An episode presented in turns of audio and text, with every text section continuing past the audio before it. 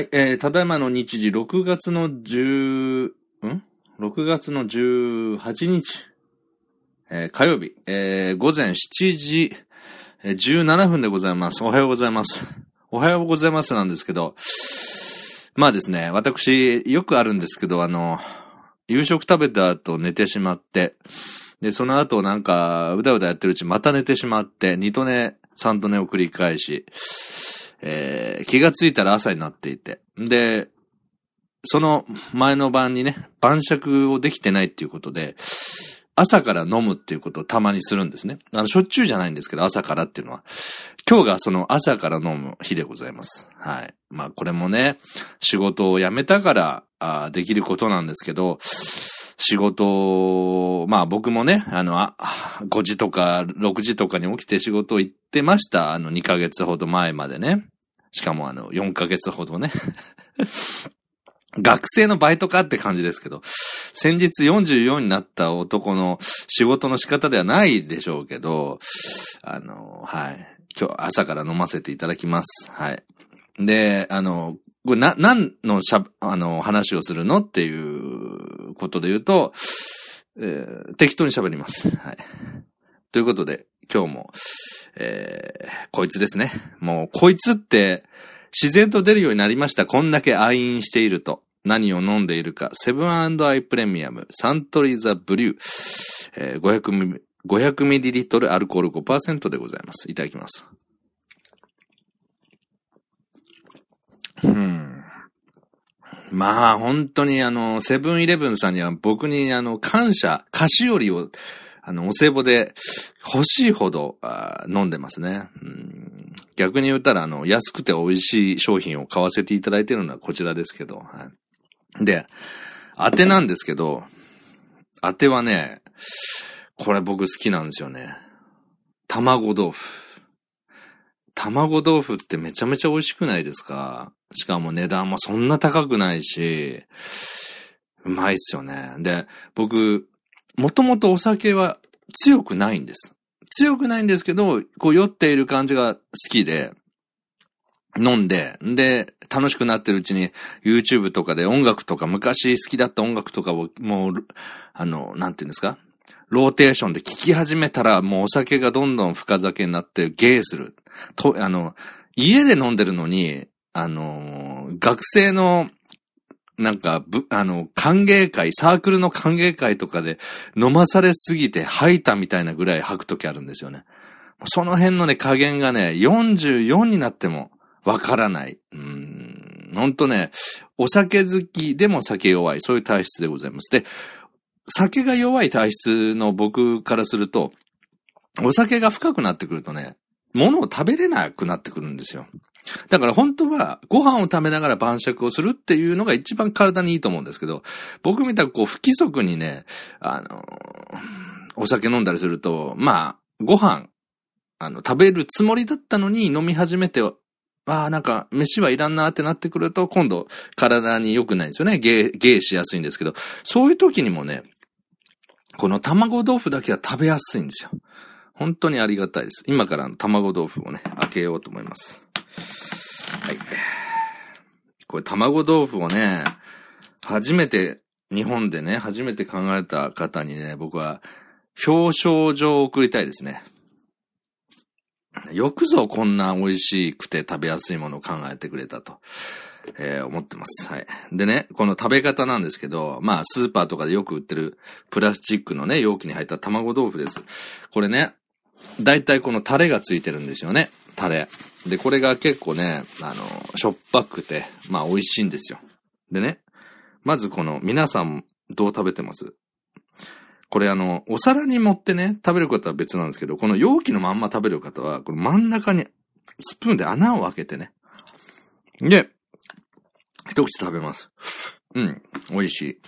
い。で、この穴を開けたところにこのスープを入れません？入れますよね。多分。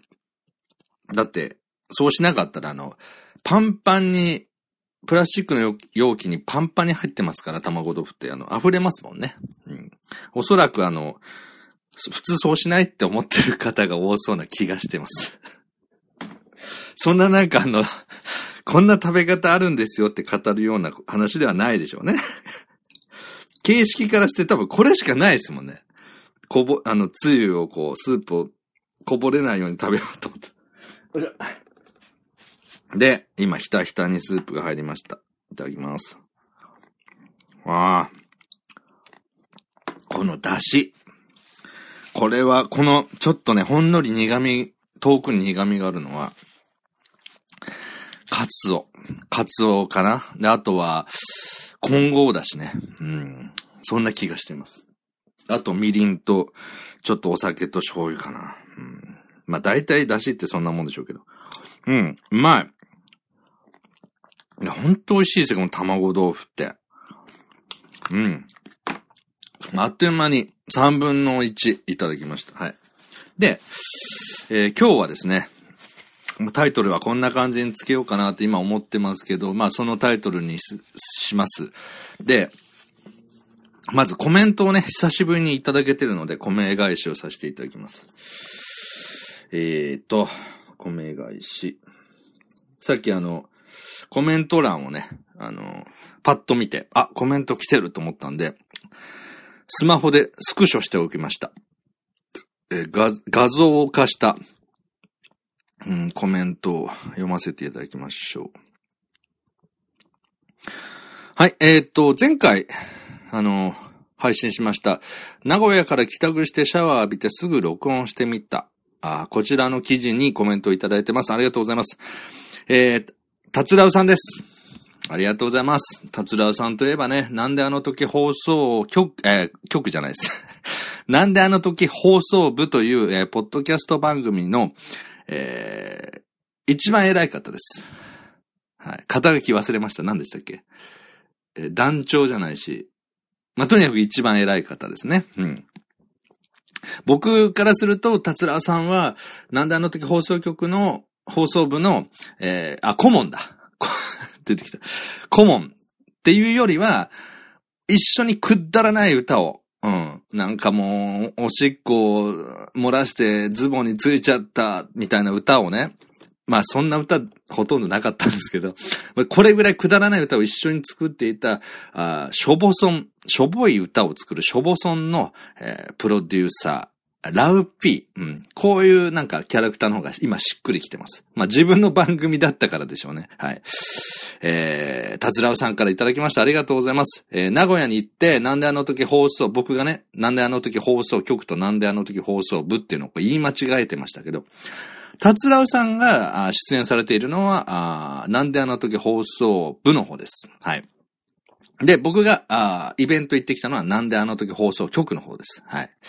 で、えー、なんであの時放送局の方の、ね、局の方の僕のツインターウィメン、えお笑いのユニットの相方、徳松武さん主催してる、えー、なんであの時、なんであの時放送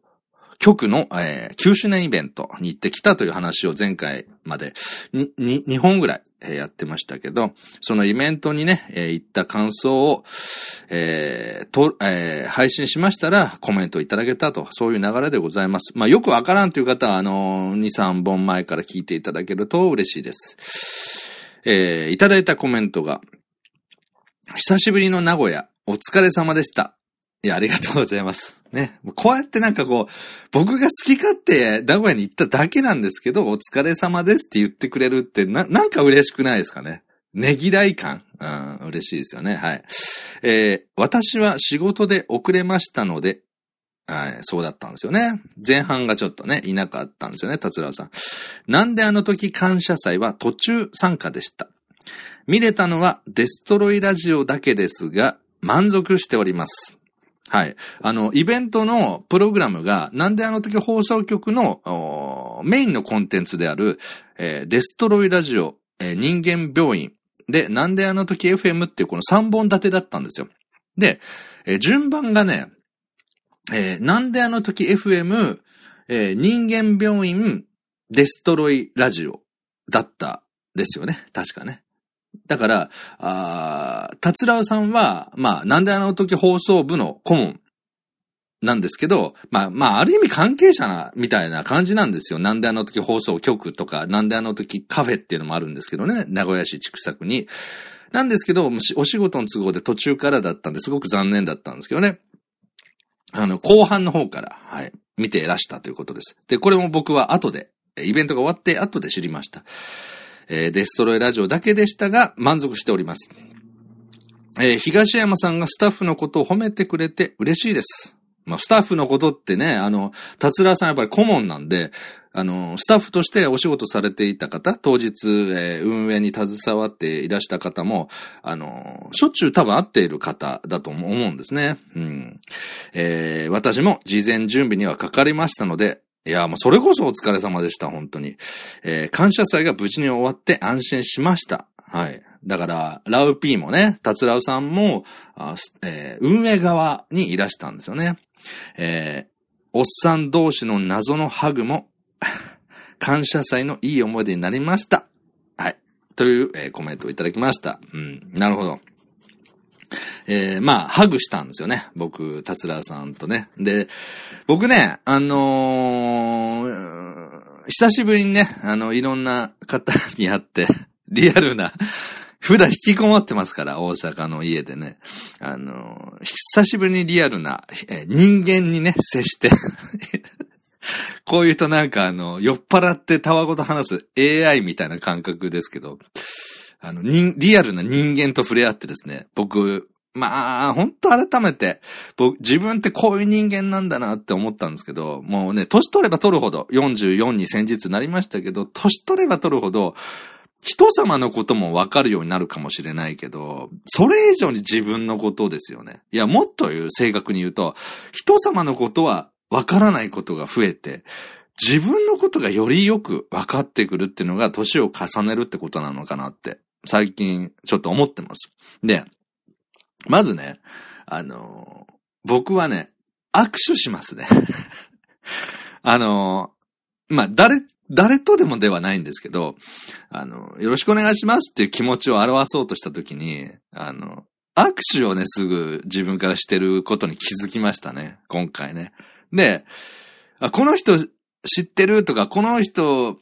えー、とは会いたかったなって思う人に対しては、これは、あの、い、えっ、ー、と、同性限定ですけどね。誤解がないように、同性限定ですけど、ハグしますね、僕ね。さすがにあの、異性の方にハグとかはしませんけど、やっぱね、なんかアメリカンなのかもしれません。だから僕ね、前世、もし、僕前世って特別信じてるわけじゃないけど、もし本当に前世っていうものがあるとするならば、明らかに欧米人ですね。すぐ、ハグしたり、あの、ほっぺとほっぺすり合わせるタイプ。本当は、なんかそうしたいみたいな欲求があるみたいで、なんか、会えてよかったよっていうのをね、こう、なんか表そうとしちゃうんですよね。だからこの、最後の2行、おっさん同士の謎のハグも、感謝祭のいい思い出になった。まあ、ラウピーの思い出に、いい思い出になったんだって嬉しいんですけど、僕は改めてね、やっぱハグしてたな。自然と。で、タズラさんが、あの、最初に会えなかったんですよね。途中から来たから。だから、あれ？タツラーさんいないなと思ったら、あのー、さっきショボソンって言いましたけど、そのショボソンって企画の、まあ、あメインコンテンツでもある、あの、メックさんっていう方がいるんですね。で、この方が、へ、あの、下手くそ、下手くそって言ったらあんまり本、本に気に、気分悪くなるかもしれませんけど、あの、そんなに上手くないギター、まあ一生懸命練習してね、すごく上手になってるんですよ。どんどん進歩はしてるんですけど、えー、一生懸命弾くギターでですね、まあ、しょっぼい歌を一生懸命歌ってたんですよ。で、本人はもう真面目に音楽を、あの、歌って、あの、歌、まあ普通に歌ってただけなんですけど、僕はあの、失礼ながらね、初めて聴かせていただいた、いただいた時に、なんかしょぼいですねって言っちゃって、で、それでしょぼソンっていうジャンルができたんですけど、そのね、メックさん、うん、しょぼソン界のメッえっ、ー、と、帝王ですね、メックさん。もう、世界の中で、世界中ね、もう今70億人近くいますけど、多分世界で一番しょぼい曲を、あの、生産されている方だと思います。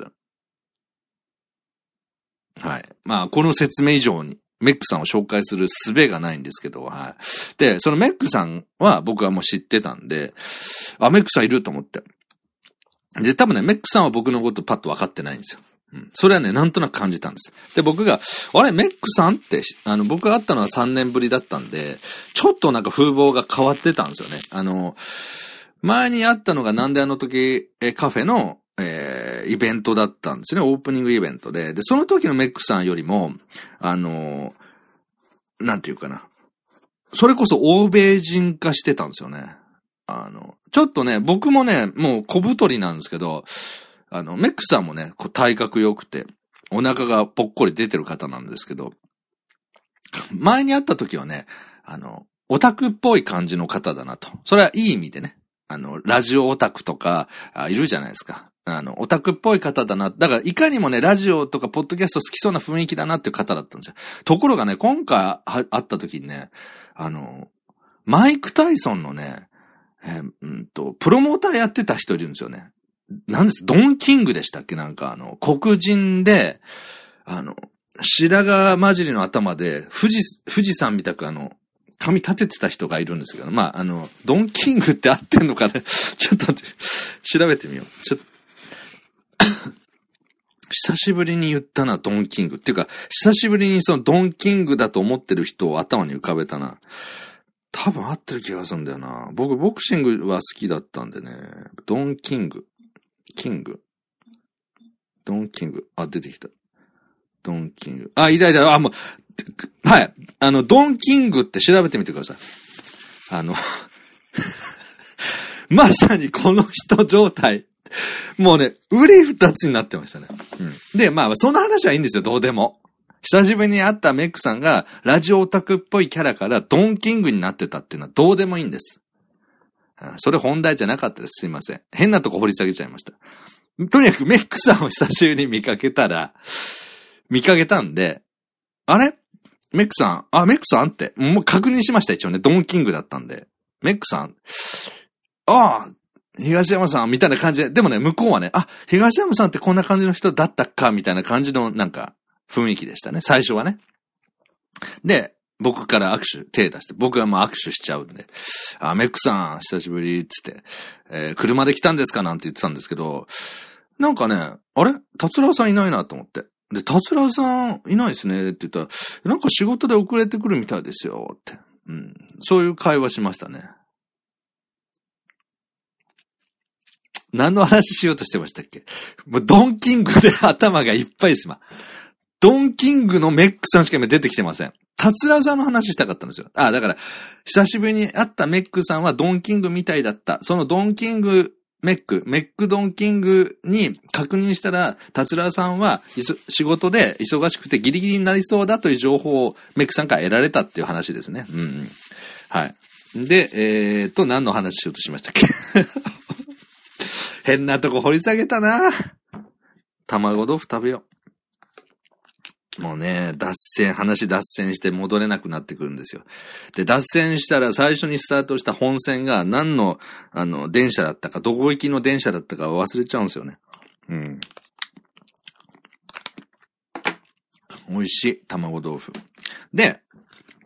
話戻します。ドンキングはもういいんですよね。うん。ラウピーのちょっとメッセージにもう一回戻って。はい。で、えー、なんであの時感謝祭は途中参加でしたが、あ見れたのはデストロイラジオだけでしたが満足しております。いや、本当楽しかったですよね。で、えー、東山さんがスタッフのことを褒めてくれて嬉しいです。というね。で、準備は関わったんで、無事に終わって安心しましたということでしたけど、あのースタッフを褒めたっていうところで僕はちょっと喋りたかったんですよね。あの、スタッフっていうかスタッフさんね。で、あの、実はね、僕、うんと、これはね、前回の内容ではさらっと話す、話したんですけど、ちょっとね、真面目な話していいですか？その、今んとこドンキングで頭いっぱいなんですけど。ちょっと真面目な話をね、あこれ充電大丈夫かな？あ、まだ話せそうですね。ていうか、え？あ、ここまで19分も話しちゃったんですか？あの、達郎さんのコメント紹介して、メックさんがドンキングだったみたいな話だけで19、19分したんですかね？あとあの、卵豆腐うまいですよねって話。すいません。で、えーとですね。まあ、こっからタイトル話題変わります。で、タイトルに、えーあります、パニック障害っていう話をしたいと思います。でですね、僕あの、パニック障害っていうか、パニック発作持ちなんですよ。で、これは、あの、初めて多分このウェブラジオで話すと思いますね。ウェブラジオっていうか、まあ、ただ単に録音して配信してるだけなんで、ラジオと言えるようなものではないんですけどね、この枠は。で、うんと、今回ね、あの、シネマスコーレという名古屋の、ほんとね、立地がめちゃめちゃ良くて、名古屋の、名古屋駅からね、なんだったらちょっと角度によっちゃ見えるぐらいの場所にありましてね。一応あの、公式の、えーシネマスコーレさんのホームページでは、あの、駅から歩いて2分って、あ、ある、あったんです。で、まあ大体そういうのってこうちょっと短めに言うじゃないですか。本当に2分ぐらいでした。ものすごく立地がいい会場で、あ、これ名古屋でイベントするのに最高の場所だなと思いました。で、えー、徳ちゃんから、ね、徳松武史、徳ちゃんから、あの、そういうイベントやるんで、あの、どうですかっていう話が来た時に、あの、詳細をちょっと見たら、あの、映画館でやると。で、それが、その小さい50席ぐらいの映画館でやるっていう風に聞いて、その時点で僕ね、ああ、ダメかもって思ったんです。で、まずパニック障害っていうのを、えー今でこそもうだいぶ知られてますけど、それでも知らない方が、はいると思うので、説明しますと、なんか、医学的には神経症になってるみたいです。神経症。だから精神病ではなくて、えっ、と、神経症という扱いで、えー障害者手帳ってあるじゃないですか。精神疾患とか、あの、あると、なんか1級、2級、3級とかなんかいろいろありますよね。国から補助を得られるのかな確か。で、僕はちょっとその辺詳しくないんですけど、で、パニック障害は神経症ということなんで、そういう精神疾患とは別になってるみたいです。ただ、えっ、と、一応僕、あの、パニック障害を持っている人間からすると、これは、あの、精神と神経をどう分けるかっていうのは医学的にはいろいろあると思うんですけど、僕は、あの、えー人生の哲学として、まあ、時折喋るんですけど、禅。座禅の禅ですね。禅を自分の生きる糧としてます。で、過去、声日記っていう形で喋ってきた中で、僕は自分にとって禅、禅とか座禅っていうのは、生きるためにしてきたっていう言い方をずっとしてきたんです。ただ、パニック障害だっていう言い方っていうか、こういうことは言わなかったんです。で、それはね、わざわざ言う必要がないなと思った、言う必要がなかったことと、あと、なんだろうな、うん、それを聞いて、うん、変に心配されても嫌だなっていうのもあったり、なんかめんどくさいじゃないですか。どう取られるかわからないし、なったことがない人はどれぐらい苦しいかとか、どれぐらい、うん大変なことか、日常生活に、日常生活に支障があるのかなんて、まあ、どんな病気もそうなんですけど、わからないですよね。で、これはもう、あの、心の病だけじゃなくて、あの、物、あの、物理的な、あの、例えば整形外科骨折しただとか、えー、痛みを伴うような病気も一緒なんですけど、やっぱりならないとわからないんですよね。自分がなってみたらどれだけ不便なのかとか、どれだけ健康がありがたいかとかっていうのって、ね、当事者になって初めてわかるじゃないですか。だから、想像でもって、えー、なんか心配されたりとかっていうのも嫌だし、あと、極めてプライベートなことなんで、なんかそれを全部喋るっていうのも、なんかね、うーん、違う気がして喋ってこなかったんです。それ以外のことは、まあ、あの、適当に喋ってきましたけどね。で、そのシネ、シネ、シネマスコーレさんっていうね、素晴らしい、あの、会場でしたけどもね、ちょうどちっちゃめの、ちょうどいいキャ、あの、キャパで。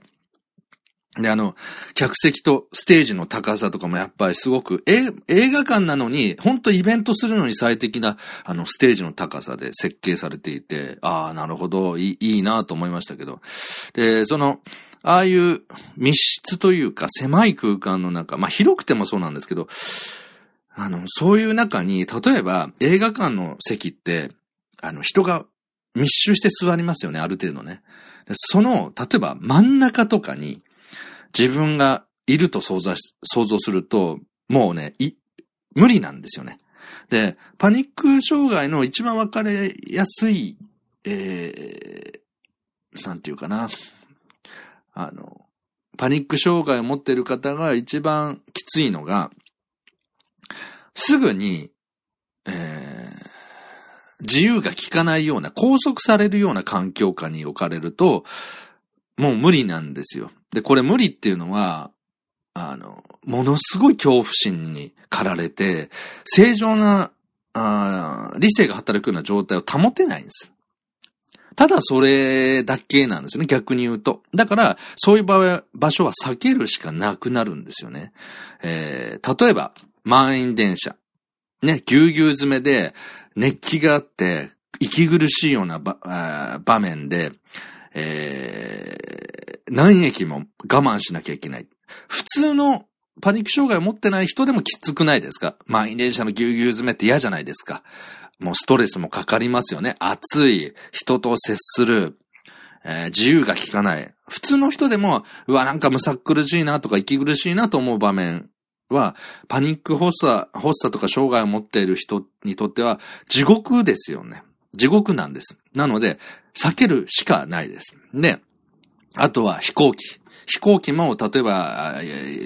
1時間半とか2時間とか、まあ、海外なんか行くって言ったら10時間とかありますけど、ああいう密室、ある程度の密室で、まあ、飛行機の中結構広いですけど、密室で拘束される、これもきついです。で、あとは、まあだからそのような状況下に置かれると発、発動しちゃうっていう言い方ができるかな。まあ、あの、仏教で重創業式ってあるんですけど、あの、般若心経に書かれてますね。えー、無重創業式って、あれは心の移りよう、えー、そして、えーしえー、心のありようが、えー、外部の表面上のこの身体変化とかに、えー、移行していく流れみたいなのを表現してるんですね。十、十が受け手があって、そう、想念があって、えー、十層行、えー、行動、行いになり、えー、式、えー、それが認識されるみたいな流れがあるんです。まあ、専門家から言わせるとまた解釈が正確じゃないかもしれませんけど、僕はそう受け取ってまして、で、まさにね、本当にスイッチを押すと、始まってしまうっていうのが、この不安だとか、枠乱だとかっていう構造なんですよね。なので、そういう状況下において、パニック、障害を持っている方。まあ僕はこのね、パニック障害っていう言い方が、なんかあんまり好きじゃないんで、っていうのは、僕はあの、精神科に行ったことがないんですよ。あえて行ってません。で、うんと、また話がちょっと脱線しそうですね。一回整理しましょう。で、今回のそのなんであの時、えー、感謝祭のイベントが密室の狭い映画館でやるということが分かった段階で僕は、あ、これはもう改めてちゃんと言おうと思って、徳ちゃんに LINE で、申し訳ないけど、座席をできれば後ろの一番端っこにしてくれって言ったんです。うん。パニック障害持ちなんでって。で、徳ちゃんにね、実は前、何年も前に一回だけちょっと軽く触れたことがあって、多分忘れてると思うんですけど、ちゃんと言ったのは多分今回初めてなんですよね。で、わかりましたって言ってくれたんですよ、徳ちゃんは。で、僕はあの、当日、えー、先週の土曜日ですか？行った時に、あの、会場に行ったら、まずね、あの、あ、どうも東山ですって僕の顔見て、あ、こんにちはって言ってくださる方もね、いたんですけど、あの、ちゃんと徳ちゃんがね、スタッフの方に僕のこと言ってたんですよね。で、えっ、ー、と、後でおお名前、まあ、皆さん本当によくしてくださったんですけど、徳ちゃんからどういう言われ方をスタッフの方が、あの、したのか僕は把握してないですけど、多分ね、ちゃんと丁寧に僕のことを説明してくれてたんだなっていうのはわかるような雰囲気で、あの、東山ですって言ったら、まずね、あの、イジパンさんっていう方がいるんですね。僕、あの、お、お名前がわかんなくて、後で特者にあの方なんていう方ですって聞いたら、イジパンさん、イジパン、イジパンさんって言うんですよって言われたんですけど、そのイジパンさんが、あの、た、なんていうかな、僕、僕のこの対応してくれて、あ、東山さんってあの、席取ってますからって。で、あの、イジパンさんの、あ持ってきた荷物、バッグを、その、一番後ろの席の一番端っこ、もう、出入り口に一番近い席なんですけど、そこにね、ボーンと荷物を置いてくださって、キープしてくださってたんです。で、後ろの席はね、優待席っていうなんか、何席か、あの、張り紙がされてて、僕はその優待席の出入り口に一番近いところをキープしてくれてたんです。で、僕は、そのおかげでね、2時間、あの、イベントを楽しめたんですよ。だから、あのスタッフの方に褒めたとかっていう、まあ、まあ、皆さん本当に笑顔を絶えない素晴らしいスタッフの方たちでしたけどね。あの、タイムキーパーも、物販の方も、えす、べてね。でも、本当にこう、なんだろうな、うん、不安を持って、えー、行った人間としては、もっと言うと、名古屋に着くまでも、あのー、新幹線で行ったんですけど、これ在来線ではもうね、無理なんですよね。一回ね、何回か前に、あの、名古屋に行った時にね、あの、在来線で行ったんです。あの、新幹線でやっぱり、な、あの、大阪と、大阪と名古屋って近いじゃないですか、結構。近いんですけど、なんか、新幹線で行くとね、結構するでしょ、金額。だからもったいないから、できれば在来線とかで行きたいんですけど、一回行ったらきつかったんですよね。うん。大垣とか、あの、あの、琵琶湖のね、沿線通って、えー、何でしたっけ？大垣行って、次どこでしたっけ？あ出てこないな。とにかくね、やっぱり5、5時間とかそれがかかるかな、トータル。まあ、最低3時間から5時間の間かかりますよね。やっぱきつかった。なので、もう、お金に余裕があったら、とにかくね、あの、新幹線で行くようにしてます。1時間もかからないんですよ。それこそ新大阪からだったら、あのー30分レベルですよね。で、僕はあの、京都から乗るんですけど、京都からだったらもう25分とかで名古屋着くんですね。で、新幹線で、えー、すぐに着くっていうことがすごく気が楽なんですよ。で、さらに指定席、もちろん、自由席とかもやっぱり嫌ですね。指定席で席が決まってる確保されるのも、あの、安心できます。ただ、今回新幹線に乗って、あ、ちなみにこれあの、パニック発作持ちの人で、まだそんなに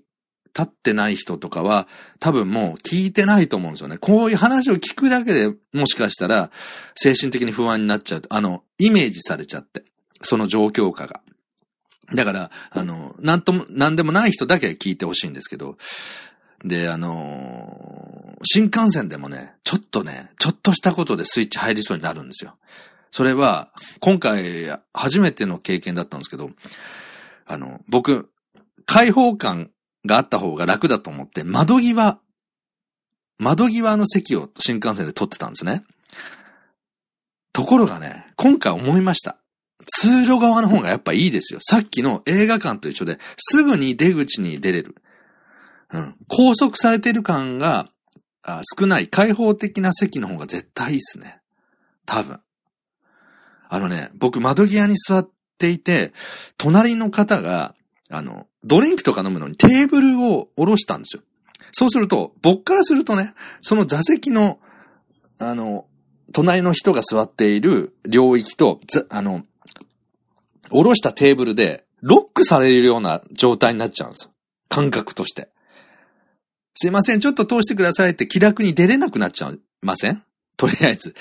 で、やっぱりね、高速感がきついっていうのは改めて思ったんで、新幹線でもやっぱりね、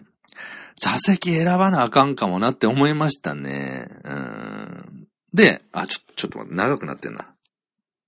まだ大丈夫ですね、充電ね。で、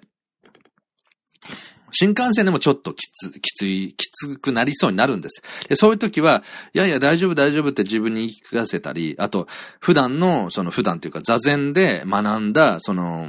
士官多座ですよね。ただ音になったり、えー、何も考えずにいる。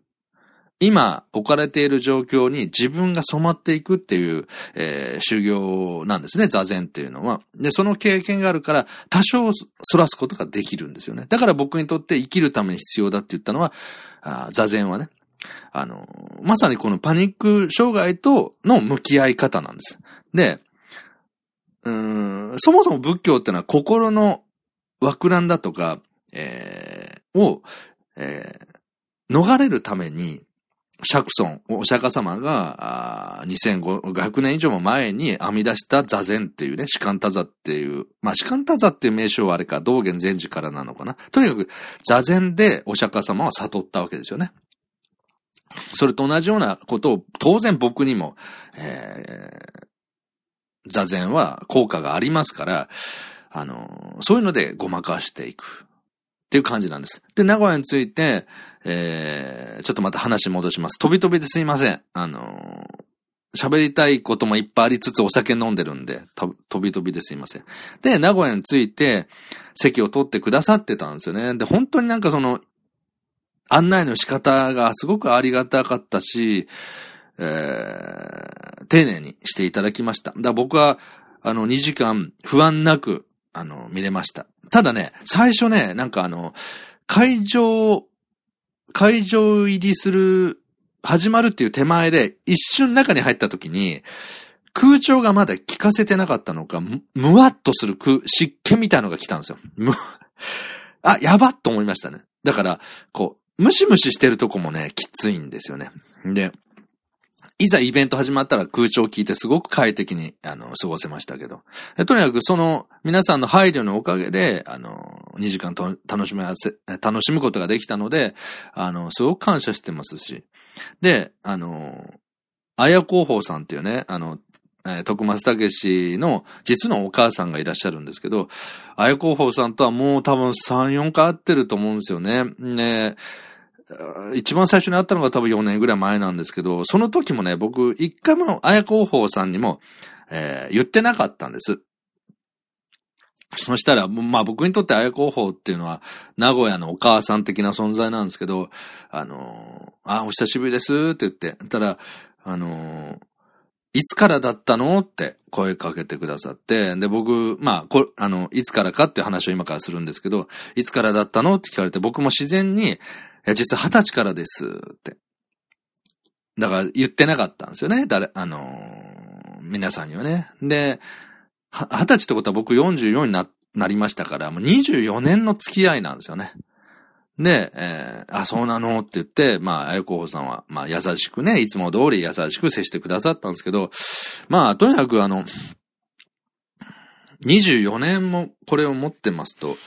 まあ生きるのがしんどい時期もとあったし、あと、症状がずっと一緒じゃないんですよね。あの、若い時の20代の感性の鋭さ。まあ、もともと僕は神経質なタイプだから感性の鋭さで、あの、ものすごいしんどい、あの、時もあったし、今はだいぶ緩和して、えー、自分がその、条件付けなので、そういう先ほど言いましたような混んでる場所だとか、時間帯だとか、密室の空間だとか、そういうのを避けていけば、特に何もな起きないので、うん、うまく付き合ってはいます。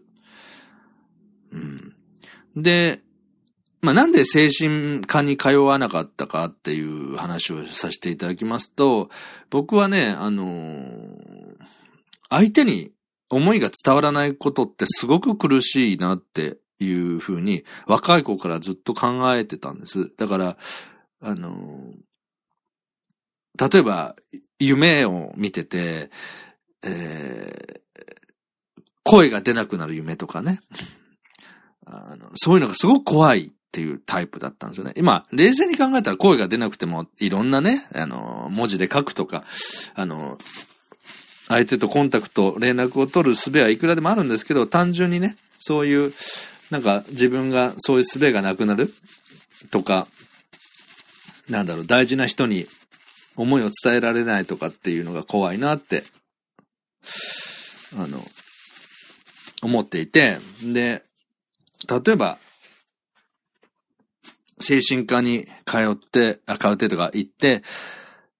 精神科の先生っていうのはね、心の専門家ではないんですよね。心の専門家は、えー、善をされている方だと僕は思ってるんです。で、あくまで精神科医は心のではなくて心に起きる症状をか、あの、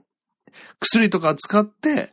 研究して、えー、解決をする方たちなんで、ちゃんと国家資格のね、医師免許を持ってやってるわけでしょ。人の心の作用っていうものを、じゃあ詳しいかっていうと、まあ知らないですよ。だから、精神科に行って先生の一言で傷ついたなっていう人も、患者さんっていっぱいいますし、精神科が最近増えてるから、逆にね、あの精神科の先生はダメだよねとか。だって医師免許取ったって人の心のありようなか理解できるわけないじゃないですか。もちろん個人差はありますよ。いい先生もいっぱいいますけど。それこそ座禅だとかしないと、えー、心の動きっていうのの発生場所っていうのはわからないですよね。だから人の痛みを知っている、えー、精神科の先生でも人の心の痛みが理解しやすい人と、あくまでロジック、つまりこの症状だったら、あ、なんとか、なんとかの症状が伺えますので、この薬です。みたいな、そういうロロジックの強い先生とか、いろいろタイプがあって。で、あまりにそのロジックが強すぎると、やはりね、じ、さ、あの、冒頭に言いましたけど、自分がなったことがないこと、当事者じゃないことって理解できないっていうことで言うと、精神病になったことがない精神科の先生が何が精神病についてわかるかっていうと、学術的なものの、えー、世界なんですよね。こういう脳内物質が出たり、心のありようでこういうのが出るから、これをお薬のなんとかっていうもので、抑えていくと、その負担がなくなるっていう、この医学のやっぱり世界な。所詮は。心の専門家っていうことで言うと、カウンセラーの方がまだあ理解力がある人が僕は多いと思ってます。それは担当は違うけど。だから僕は、せっかく治したいなと思って、この苦しい思いを伝えようと思って、精神科に行って、そういう心の専門家じゃない、えー、医者に何かを処方されたりするっていうのが怖いと思ったんです。もっと言うと、先生の人の表情で、問診してるときに、あ、これ伝わってないなと思ったら、もっと悪化するっていうのが目に見える。もう予想つくんですよね。想像することがたやすいわけです。だから僕はそれを恐れていかなかったんです。で、なんとか自分で直してやろうと思って生きてきたんですけど、やはり苦しくて。で、二十歳で発症して30歳の時に、まあもともとお笑いの企画をやっていた相方が、たまたまその座禅の僕にとって人生の死の一人になる老子の本を家に置いてってくれて、で、僕は宗教嫌いだったから、もう当時はね、オウム真理教とかいろんなのがあって、もう宗教イコールうさんくさいと思ってたんですけど、あの、座禅の本を読んでみたら、まあ、しかも興味あって読んだんじゃなくて、パラパラってなんかせっかく置いてったから一、二行読んでみようと思って、読んでみたら、歩くとは何ですかっていう説問があって、で、歩くとは何だ？右足出して左足出せばいいじゃないかって、瞬間頭で浮かんだんですよね。思ったんです。そしたら歩くとは歩くしかないんだ。歩くってことを頭の概念で解釈した途端にそれは歩くとは別の話なんだっていうふうに書かれていて僕は、ああ、人間の、えー、概念、えー、論理、知性の限界っていうものはある、あの、えー、論理とかロジックとかっていうのは、限界があるんだっていうことを、もう別世界なんだと、現実と頭で考える世界は別世界なんだっていう当たり前のことに気づかされて、それから座禅をしだすんですね。で、それが30歳の時です。だから、その座禅と触れる、触れることになる10年間はきつかったでしょうね。それこそあの、自殺も考えましたもんね。で、当時ね、24年前ってね、あの、パニック障害っていう言葉自体なかったんです。誰も知らなかったんですなんだこの苦しいのはって。だから最近ですよ。パニック障害っていうのが言ってなんとなく皆さんが、ああ、なんか聞いたことありますっていうのは。だからもう、得体の知れない恐怖に駆られて生きるっていうことをしなきゃいけなくて、で、家族、当時は僕実家に住んでたんで、家族に説明しても誰にも理解されず、あのー、まして親父に関してはね、僕の親父に関しては、心の精神が弱いからそうなるんだなんつって、とんでも、今考えたらとんでもないね、誤解による暴言を吐かれたんですよね。僕からすると暴言ですよ。こんなきついことはないですよ。僕が心が弱いからそれになってるなんて、精神論をされて、まあ、家族4人で住んでましたけど、僕は孤独でしたね。そんななんか、あの、生活をすれば当然自殺も考えますわね。で、30の時に座禅を知って、で、一生懸命我流で座禅をして、で、えー、縁あって、その、人生の死のね、一人の、えー、お坊さんのところに、あの、10日間座禅させていただく機会に恵まれ、えー、そしてその後もまた縁あって、その修行とは別にね、老子とのお世話をさせていただく機会が一回あって、まあそれ以降、老子には会ってないですけど、あの、まあ、だから僕からすると座禅をしてから14年目なんですよね。だから、あの、今も、精神科に通うつもりはないですし、もっと言うとね、通わなくてよかったかもしれません。最近ね、パニック障害の、あの、説明をね、あの、NHK かなんかの番組でやってた時にね、あの、今は薬を処方すると、やっぱ副作用もあったり、えー、依存性が高かったりすることがあって、今は薬を離れて、ある程度落ち着いたらね、あのー、行動することで治していきましょうっていうのが普及してるみたいですね。うん。要は、例えば、電車に乗るのが大変な人は、一駅だけ乗ってみるとか、もっと言うと、その手前の電車が怖いっていうイメージを、あの、壊すのに、電車に乗らなくても駅のホームにいて慣れる、慣れるとかね。そういうことをやった方がいいみたいな話をなんか NHK でやってて、あ、自分はなんか結局病院行かなくてよかったかもななんて最近は思ってます。はい。とにかくなんか、うーん、なんか何話してんのかわかんなくなりましたけど、パニック障害だけじゃなく、ある状況下において、えー、発動するそういうく、と、あの、苦、地獄、まあ、地獄、人によっては地獄の苦しみを持ってる人がいたりするもんなんですよね。で、僕は、やっぱりその、正直にね、今回そういう小さい映画館でやるってことになったんで、あ、これは言わないともう無理だと思ったから言えたんですけど、言ったことによって、あの、フォローしてくださる人たちもいて、で、そういう理解が広まれば、変に心配されすぎたりもしないんだなって、ちょっと気気が楽になりました。むしろ、そ、その状況を、条件付けを、えー、克服すれば、皆さんと同じように楽しめるわけですからね。今回本当に勉強になったし、そして、えー、は、ご配慮をしてくださったね、あの、スタッフの皆さん、まあ、特殊なはじめスタッフの皆さん、あの、ありがとうございましたという感じです。だから、うん、なんか今、あの、いや、自分も実はそういう精神疾患みたいなもの持ってるとか、まあ、うつ病は僕はちょっとなったことが多分ないので、あの、なってもね、いわゆるうつ状態みたいなところど、まりなんで、うつはまた僕は何も喋れないんですけど、とにかく、あの、日常、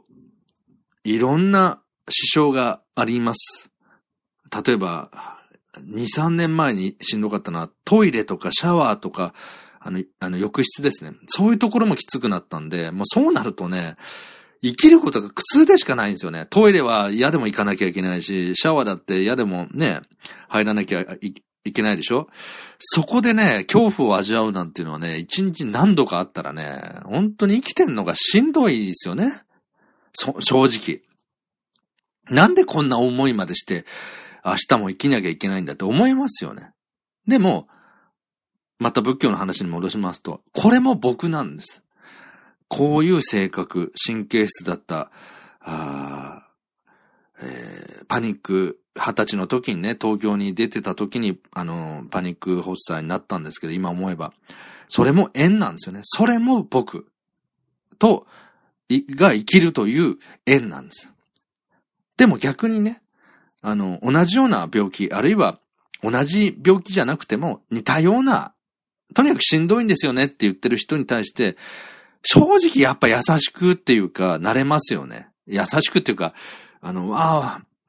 なんかできることあったらしてあげたいなっていう気持ちになれます。他人の痛みがわかるようになるっていうのも自分がしんどいからなんです。さ、あのー、心の病であれ、体の病であれ、辛いもんですよ。痛いのも辛いし、えー、苦しくなるのも辛い。だけど、やっぱりね、ならなかったら、僕みたいなね、生まれつきね、あの、上目線どころか神様目線で生きてるようなタイプは、調子に乗ってたと思います。もっと。それこそ、うちの当時の親父みたく、いや、うつとかやね、うつとかパニック障害なんてね、心の問題なんだから、そんなもんね、あの克服しなきゃとか、平気で言ったかもしれない。無知だから。知識もない無知だけじゃなくて、体感として無知。当事者になったことがない。そういうこと平気で言って、傷つけたかもしれません、人をね。なったらわかるんですよ。逆に言ったらそれ以外のことは、僕はそのね、僕の得意なところは他の人より強いわけでしょだから、自分が弱いから、社会に適合していくのが難しいから、自分のはダメなんだではなくて、自分のいいところは絶対平均値より上なんですよね。そこを見つけて調整していくと、大体一緒なんですよ。僕はそう解釈してます。僕は自分が生きるのがしんどかったおかげで、同じような人の気持ちが理解しやすい。えー、精神疾患を持ってなくても、例えばストレスでしんどいっていう人の気持ちも理解しやすい。えー、僕は群発頭痛っていうね、ものすごい痛い病気に一時なってたんですけど、もう本当にそれもしんどかったです。もう痛くて痛くて。だから、あの、尿管結石だとか、なんか、くも膜下出血だとか、僕はなったことはないんですけど、話聞くとすごい痛いらしいですよ。死ぬほど痛いって。そういう病気になった人の気持ちも、自分がすごく痛い目にあったから、ああ、大変でしたねって言えるじゃないですか。生きるのがしんどいっていうことによって、大なり小なり誰しもが好き好んで生まれ、選択して生まれ、この世に生まれてきたわけじゃないから、どっかみんな影みたいなものは持ってるんですよね。楽しいことだけじゃないっていう意味で。そこに対して、より人間的で豊かであれるっていう意味では、こういうしんどい心の病もありだと思います。僕はその分豊かだもん。ささ、ささやかなことで、あの、嬉しくなるし。それはね、本当なんです。だから、あの、達郎さんとかにもハグとかしちゃったのかもしれません。で、人と別れる時も、あの、ね、あの、知ってる人に関してはもうすぐ握手しちゃうのも、あ、えてよかったってどっかで思っちゃうんですよ。もうなんかね、自分がそういう場所に行って、人と会えることが当たり前ではないので、嬉しいんでしょうね、多分。これはあの、後で気づくんです。だから名古屋から帰ってきて、楽しかったけど、行くときはね、先ほども言いましたけど、新幹線乗ってても、隣の人がテーブルを下ろすだけで不安になったりするような精神状態になったりして、あの、多少しんどさ、ハードルはあるんですよね。だけど、ああ、よかった、楽しんで帰ってこれたって、ね、普通の人が何も思わずに行って帰ってこれるようなことも、僕にとっては一つの達成感を感じる。うん、で、この、あれ、感謝とか、考えたこととかが、僕の場合は、自称表現者、哲学者、芸術家として、なんか作品に、例えばキャラクターを生み出すんだったら、少し心にトラウマがあるキャラクターを描き、描いてあげられるそのキャラクターに寄り添ってあげられるってことはありますよね。うん。やっぱりね、あの、無駄じゃないと思います。で、あと、こんだけ苦しいんだから、無駄にしてたまるかって思います。そこに関しては意地を張れます。こんだけ生きるのがしんどい人間が、ただじゃ起きない。あの、ただで苦しいだけってのは、まあ僕もともと負けず嫌いだから、それだけはね、腹立ちますよね。悔しいから。だからこんだけ苦しいからこそなんか掴んでやるぞ。なんか作品に活かしてやるぞ。まあそういう気迫は持ってたいです。持ってますよね。どっかにね。ただ、24年パニック障害を持ってるんで、